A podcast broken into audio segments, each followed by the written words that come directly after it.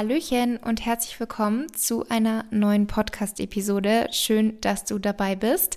Hier beim Podcast Fit mit Laura, in dem es sich rund um die Themen Ernährung, Training, körperliche und mentale Gesundheit dreht. Und heute geht es um das Thema Ernährung und zwar geht es heute weiter mit dem Thema Zucker. In der letzten Episode, letzten Montag, ging es ja schon um Zucker und Fruchtzucker, also was Zucker überhaupt ist, warum überhaupt so viel Zucker in zahlreichen Lebensmitteln steckt, wie viel Zucker okay ist, ob Fruchtzucker gesünder ist, ob Zucker wirklich süchtig macht, teilweise wird es ja mit einer Drogensucht verglichen, ob Zucker allein dick macht und am Ende habe ich euch auch noch ein paar Tipps gegeben, wie man den Zuckerkonsum reduzieren kann. Und heute geht es, wie ich angekündigt hatte, weiter mit dem Thema Zucker. Bevor ich einsteige ins Thema, ganz kurz eine Ankündigung. Und zwar für alle unter euch, die das vielleicht noch gar nicht wissen. Ich habe ja neben meinen Social-Media-Kanälen und meinem Podcast auch einen monatlichen Newsletter. Beziehungsweise ihr bekommt dort mindestens einmal im Monat ähm, ein eine E-Mail von mir und teilweise auch noch eine zweite oder so, wenn es sich gerade anbietet, ich da irgendwie was habe für euch. Aber in der Regel ist es jeden ersten Samstag im Monat ein Newsletter. Der ist komplett, komplett kostenlos. Also den könnt ihr ganz gratis ohne irgendwelche Risiken oder Verbindlichkeiten abonnieren unter www.fitlaura.de und ihr bekommt jeden ersten Samstag im Monat ein High Five von mir, ein Feel Good High Five, in dem ihr dann Tipps, Erfahrungen, mein Wissen, meine aktuelle Inspiration oder irgendwelche Hacks im Bereich Body, Mind, Food bekommt. Und ich dachte mir, falls ihr davon noch nichts wusstet, dann kündige ich euch das doch mal an. Von daher, wenn euch das jetzt neugierig gemacht hat, schaut gerne mal vorbei und abonniert ihn. Und jetzt zum heutigen Thema. Und zwar wollte ich erstmal mit euch nochmal besprechen, was bedeutet denn eigentlich zuckerfrei, ohne Zuckerzusatz und so weiter. Zugesetzter Zucker gilt als ungesund, weil er den Blutzuckerspiegel deutlich ansteigen lässt und jede Menge Kalorien, jedoch keine Nährstoffe enthält. Außerdem kann Zuckerzusatz bei übermäßigem Verzehr zu allen möglichen gesundheitlichen Problemen wie dem metabolischen Syndrom, Fettleibigkeit, Diabetes und Herzkrankheiten beitragen.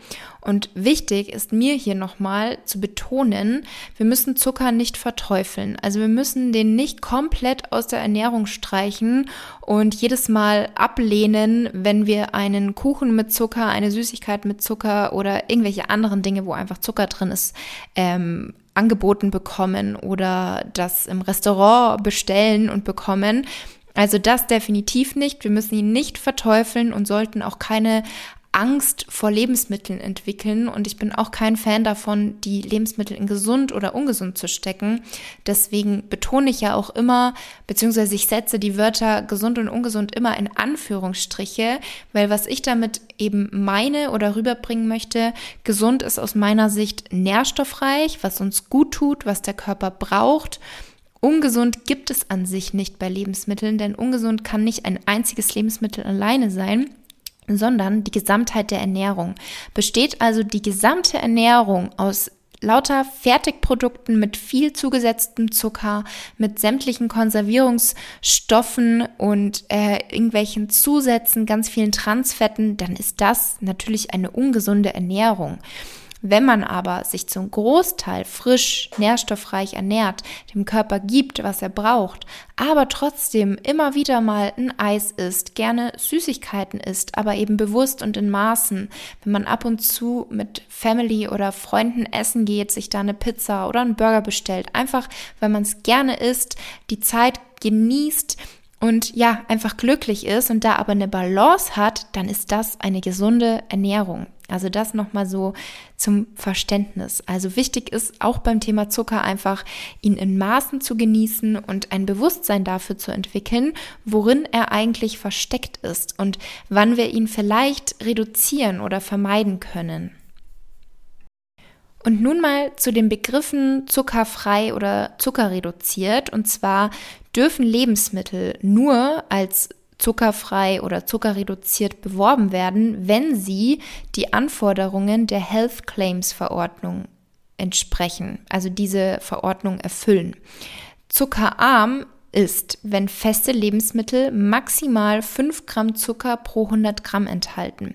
Bei flüssigen Lebensmitteln sind das maximal 2,5 Gramm Zucker pro 100 Milliliter.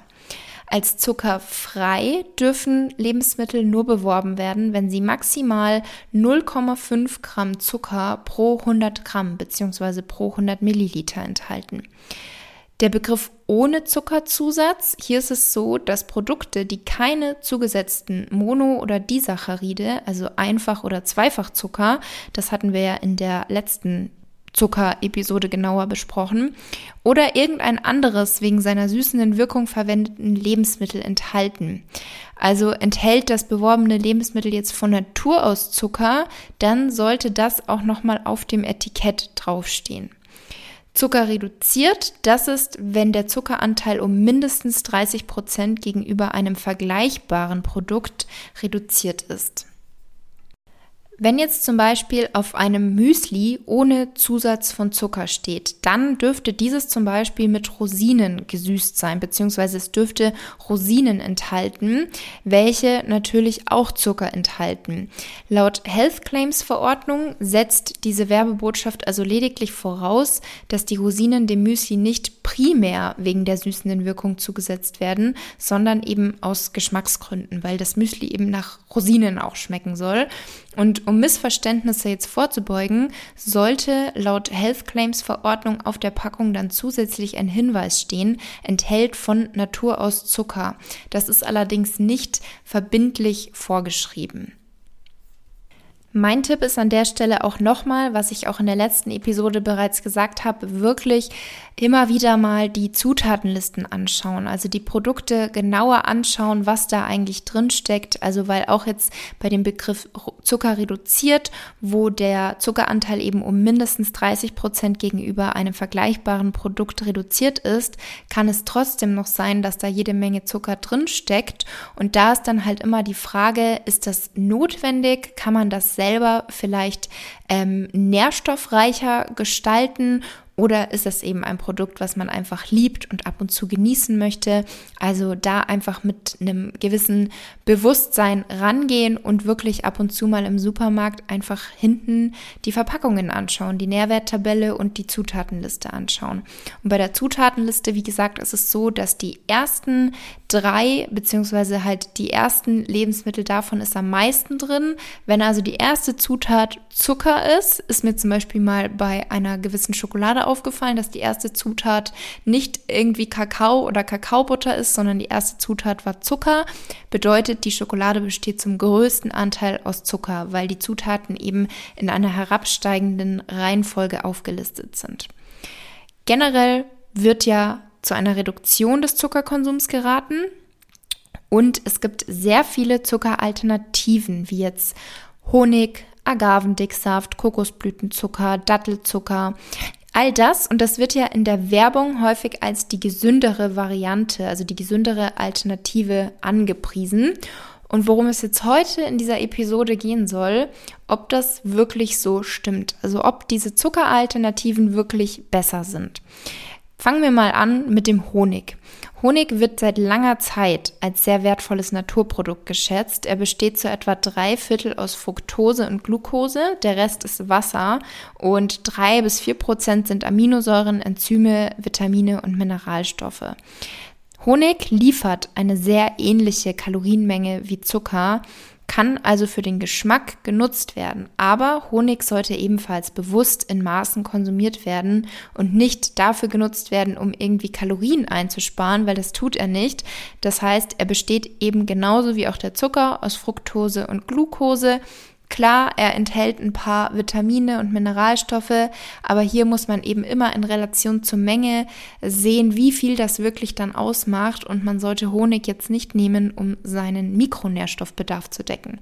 Also man kann ihn super nutzen in kleinen Mengen und bewusst, um einfach ein bisschen nachzusüßen, aber sollte hier eben nicht es übertreiben und denken, das ist jetzt unbedingt die so, so gesündere Alternative zu Zucker. Etwas, eine weitere, ähm, ein weiteres Lebensmittel, was häufig als gesündere Alternative angesehen wird, ist Bio-Vollrohrzucker.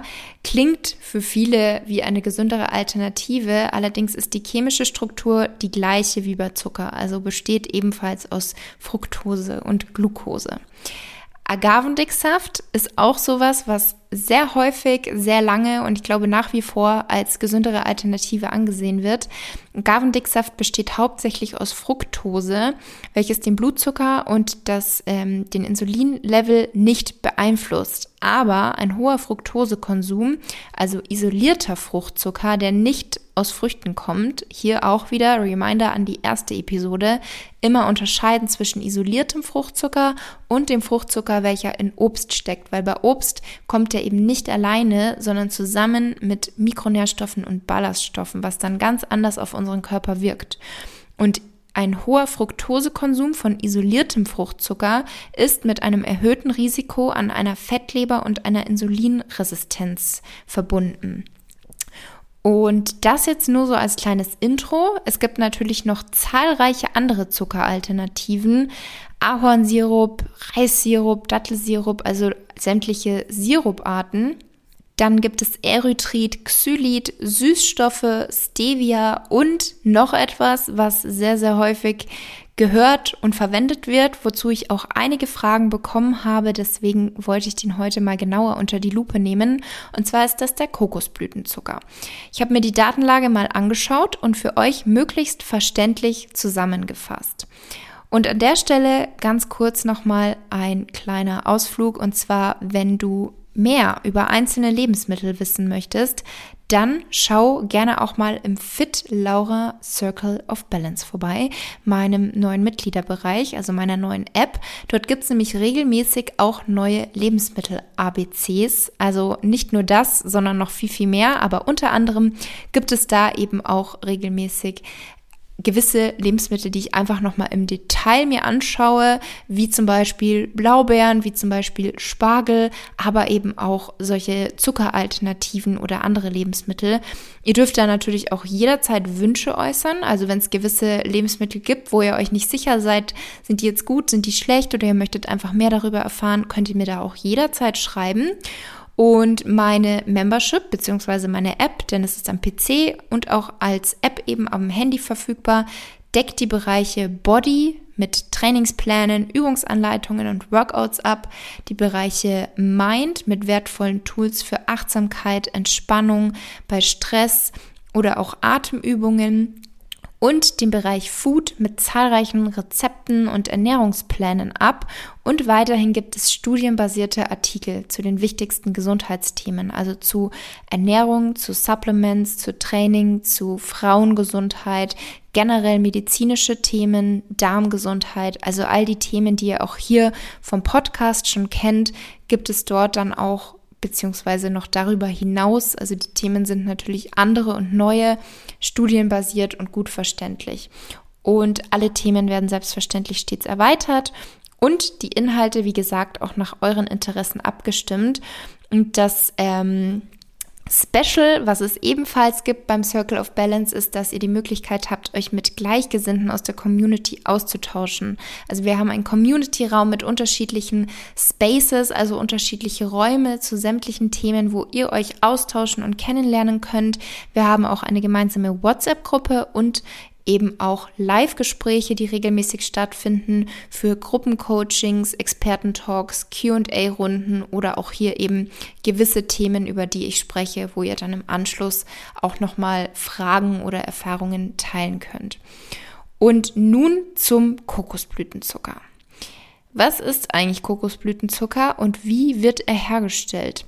Kokosblütenzucker wird aus dem Blütensaft der Kokosnusspalme gewonnen. An den Blüten der Kokospalme wird ein Schnitt gemacht und der flüssige Saft wird dann in Behältern aufgefangen. Anschließend wird der Saft auf offener Flamme erhitzt und regelmäßig geschüttelt, damit er eindickt und auskristallisiert.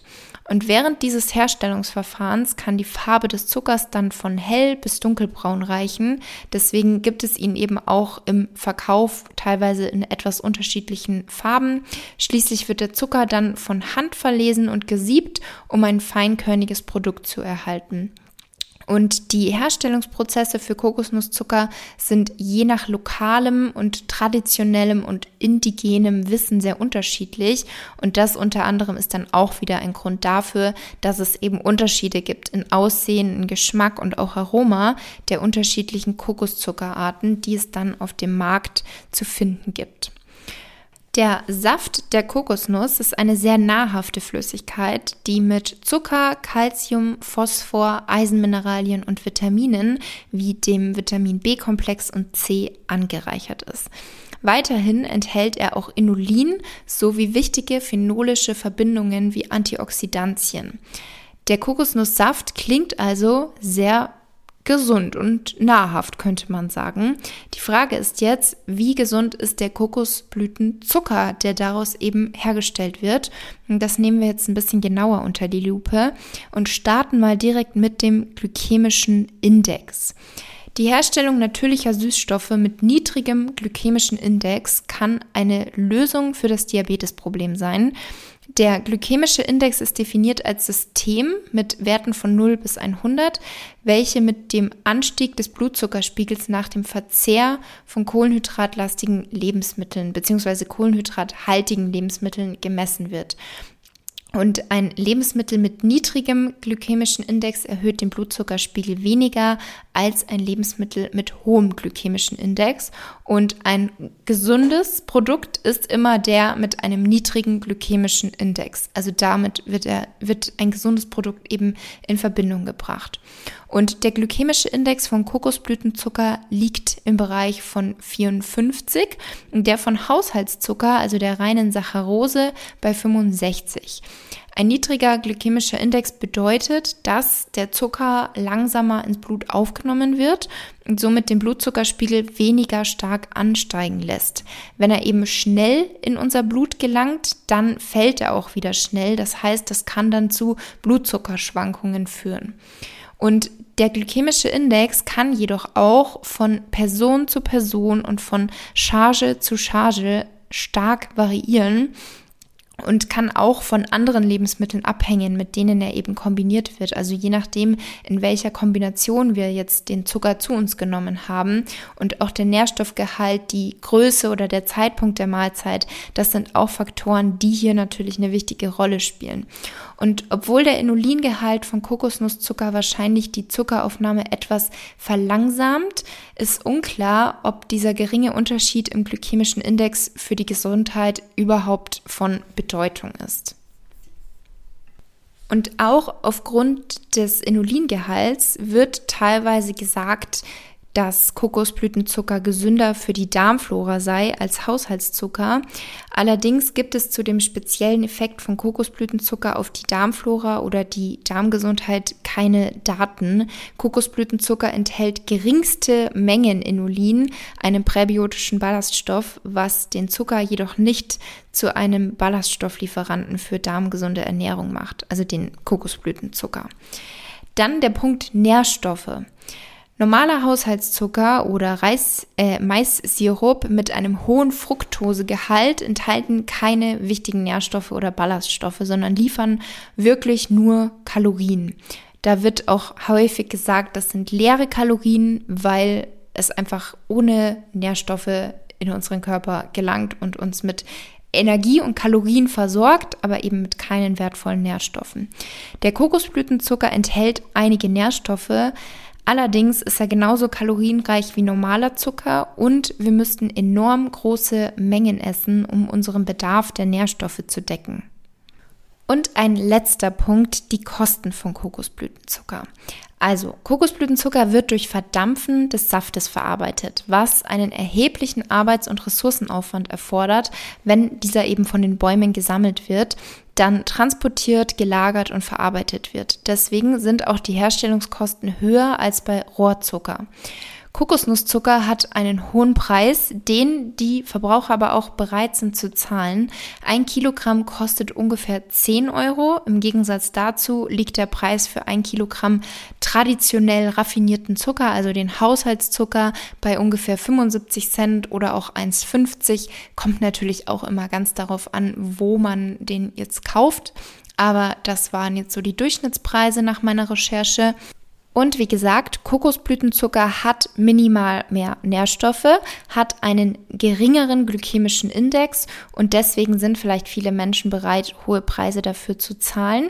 Ein Engpass ist allerdings das mangelnde Wissen über die gesundheitlichen Vorteile. Also bisher gibt es kaum anerkannte wissenschaftliche Studien, die Aussagen über die gesundheitlichen Wirkungen von Kokosblütenzucker zulassen.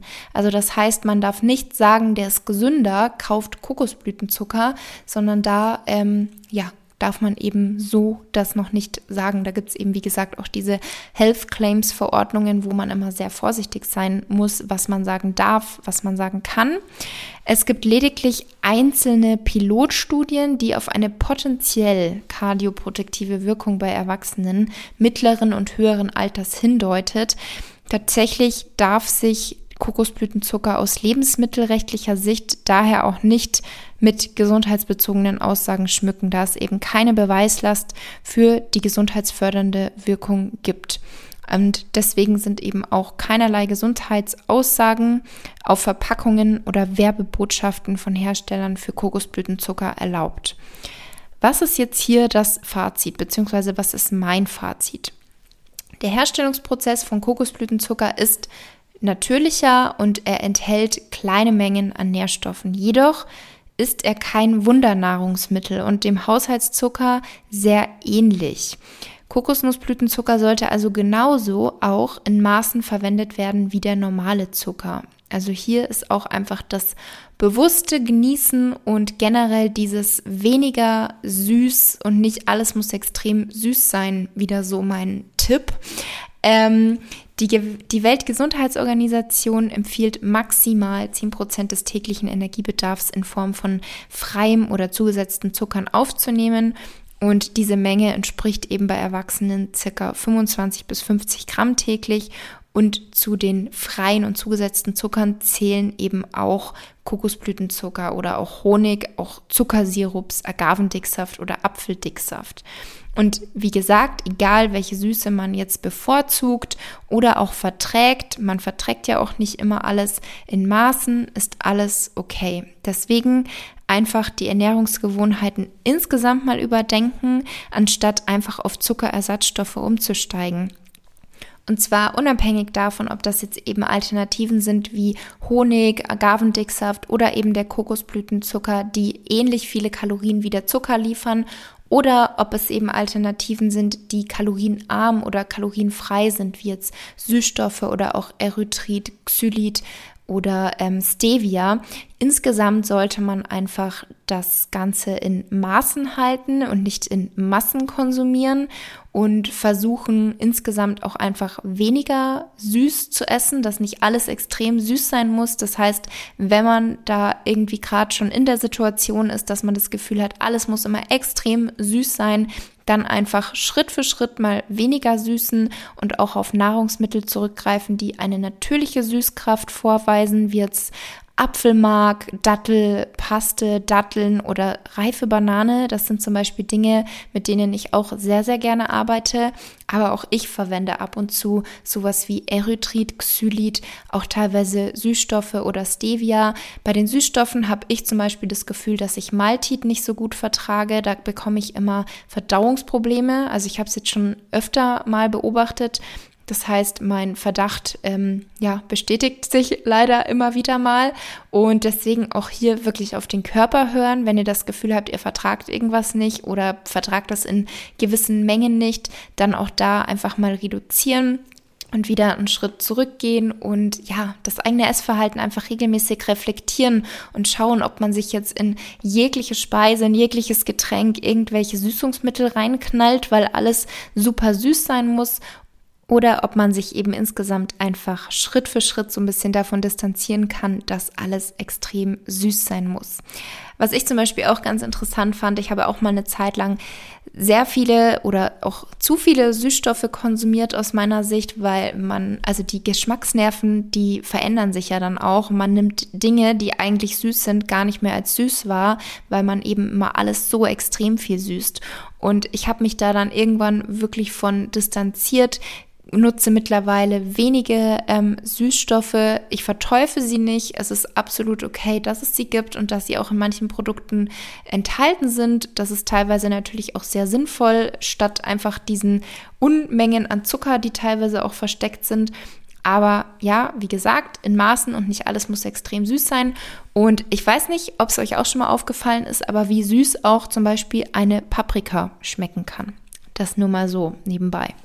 Ich bin gespannt auf euer Feedback. Schreibt mir gerne bei Instagram, wie ihr die Paprikas so empfindet.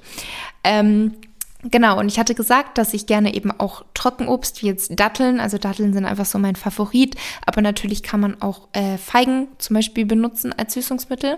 Und Dattelpaste, die könnt ihr super einfach selbst herstellen, indem ihr einfach Datteln entkernt, sofern sie nicht schon entkernt sind, die dann für ein paar Minuten in heißes Wasser legt, also einfach damit bedeckt und dann mit dem Einweichwasser püriert. Und dann habt ihr eine cremige Dattelpaste, die könnt ihr auch in einem verschlossenen Glas im Kühlschrank lagern und die nutze ich super gerne. Und ja, beim Thema Datteln ist eben auch wieder so die enthalten Fruchtzucker, aber die enthalten auch viele Mikronährstoffe, Ballaststoffe. Das heißt, das wirkt auch wieder anders auf den Körper. Klar sollte man es auch hier wieder nicht übertreiben, wie bei allem, alles in Maßen. Aber Dattelpaste ist für mich so ein Süßungsmittel, was ich super gerne nutze.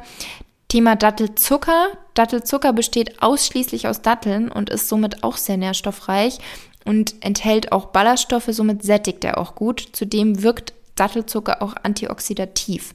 Und bei solchen Alternativen ist es dann auch wieder so, wenn man das jetzt vergleicht mit dem Haushaltszucker und beide haben auch ähnliche Kalorien, dann ist es aber eben so, dass dieser hohe Anteil an Nährstoffen und Ballaststoffen, der ist jetzt nicht dazu geeignet, um da den Tagesbedarf zu decken, aber das kann eben dazu führen, dass dann Süßspeisen, die ihr damit zubereitet, einfach schneller sättigend sind und weniger dazu führen, dass ihr euch daran überesst oder dass ihr da Heißhunger bekommt. Also das sind auch so Dinge, die man in dem Kontext natürlich im Hinterkopf behalten sollte. Ähm, genau. Und ansonsten nutze ich persönlich eben auch gerne Erythrit oder Stevia, beziehungsweise Stevia habe ich jetzt nicht irgendwie ähm, pur und separat hier als Süßungsmittel, äh, sondern das ist halt teilweise in Produkten, die ich gerne nutze und die gelten auch laut aktueller Datenlage als sicher und ich persönlich vertrage sie auch gut und sie schmecken mir gut. Ja, und letztendlich, was ist so mein abschließender Satz? Jeder von uns ist individuell. Finde einfach heraus, was dir gut tut und für dich funktioniert. Und ich hoffe, du konntest was mitnehmen für dich aus dieser heutigen Episode. Ich freue mich auf dein Feedback. Wie gesagt, ihr dürft mir da gerne jederzeit schreiben bei Instagram. Ich freue mich da immer riesig. Und jetzt wünsche ich dir noch eine wunderschöne Restwoche und wir hören uns nächsten Montag wieder.